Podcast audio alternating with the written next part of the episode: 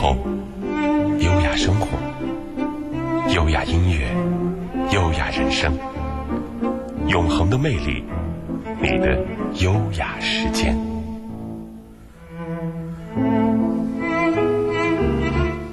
永恒的魅力，春天即将来临。那在今天，永恒的魅力将会为你带来什么样的内容呢？是和春有关吗？是的，是两场和春有关的音乐会。春之声来自于国家大剧院，一场呢是在二零一六年的三月四号将会在国家大剧院上演的英国启蒙时代古乐团音乐会。那另外一场呢是和一位歌唱家有关。那这位音乐家就是在二零一六年的三月五号，张丽萍她的爱梦希望独唱音乐会。我是王卓，今天将和你一起来分享的就是这两场音乐会当中将会演出的音乐。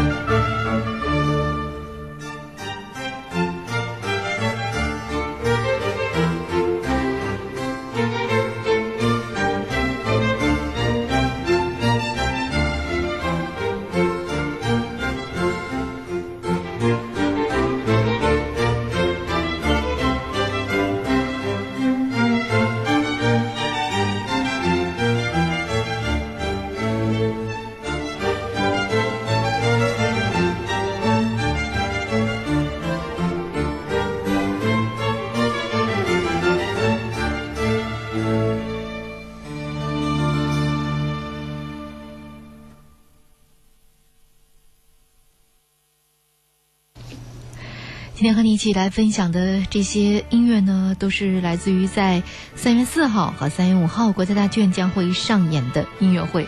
当然了，耳边的音乐也是我们超级熟悉的。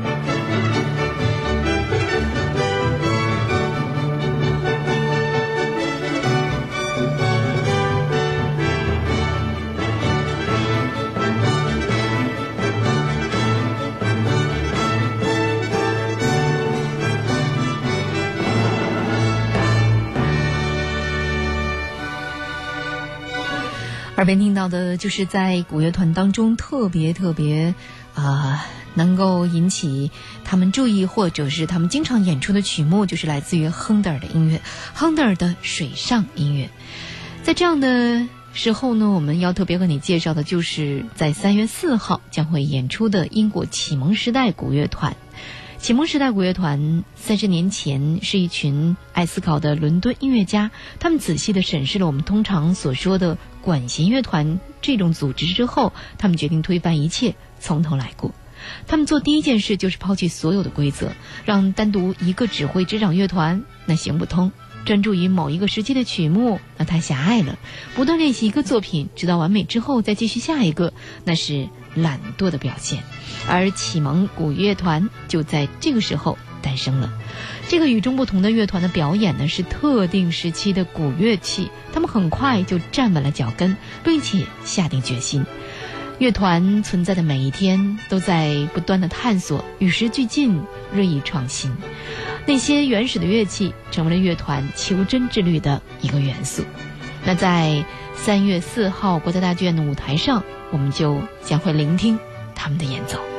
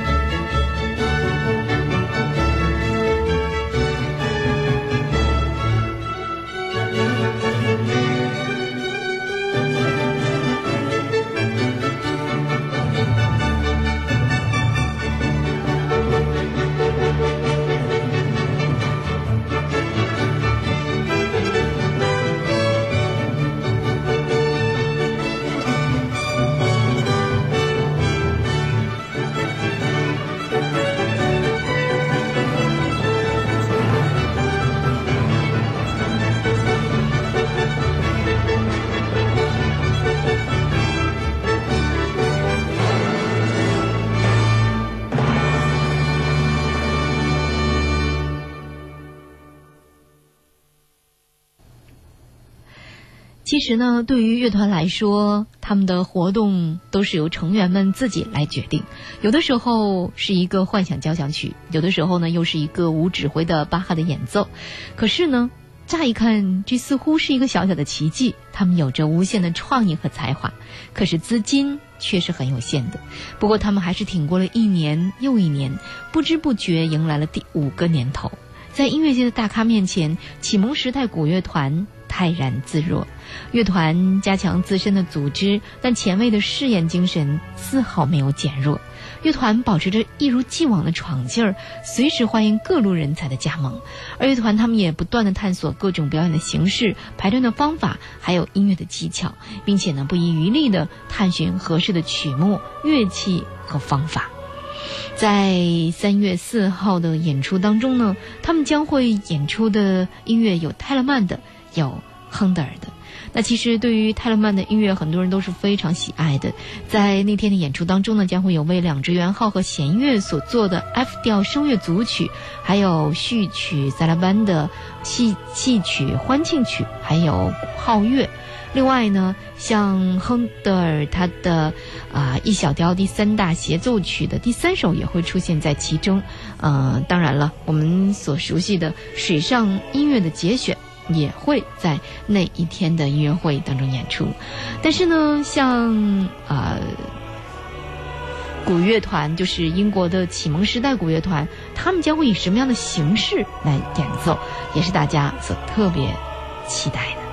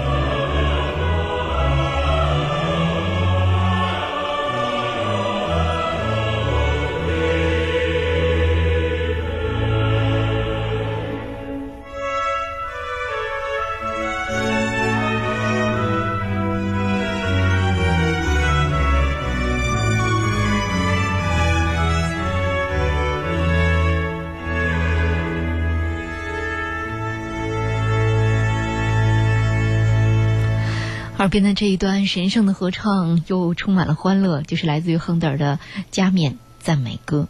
那在三月四号的时候，英国启蒙时代古乐团将会在国家大剧院为大家带来的音乐会当中，将会听到他们在现场的演唱。那另外呢，在乐团当中呢，很多人说，哎，还有很多非常著名的名字和这个乐团相联系。没错，就像呃，指挥家西蒙拉特，他在乐团成立之初呢，就被给予了极大的信任，至今依然是乐团忠实的一员。还有伊万费舍尔，他给新成立的乐团注入了许多自己的想。法，时至今日呢，这位具有远见的梦想家依然在不断的鞭策乐团继续前进。还有像马克埃尔德继续为乐团探索新的亮点、境界和表达。弗拉基米尔，嗯，尤洛沃斯基是一位指挥台上的技术员喽，所以呢，他对再创作有着无限的激情。近年来，他已经向世界展示出了一些最具有启发性的声响。这四位共同担任乐团的首席艺术家。那今天和你一起来分享的音乐呢，也是他们在音乐会上将会演出的音乐。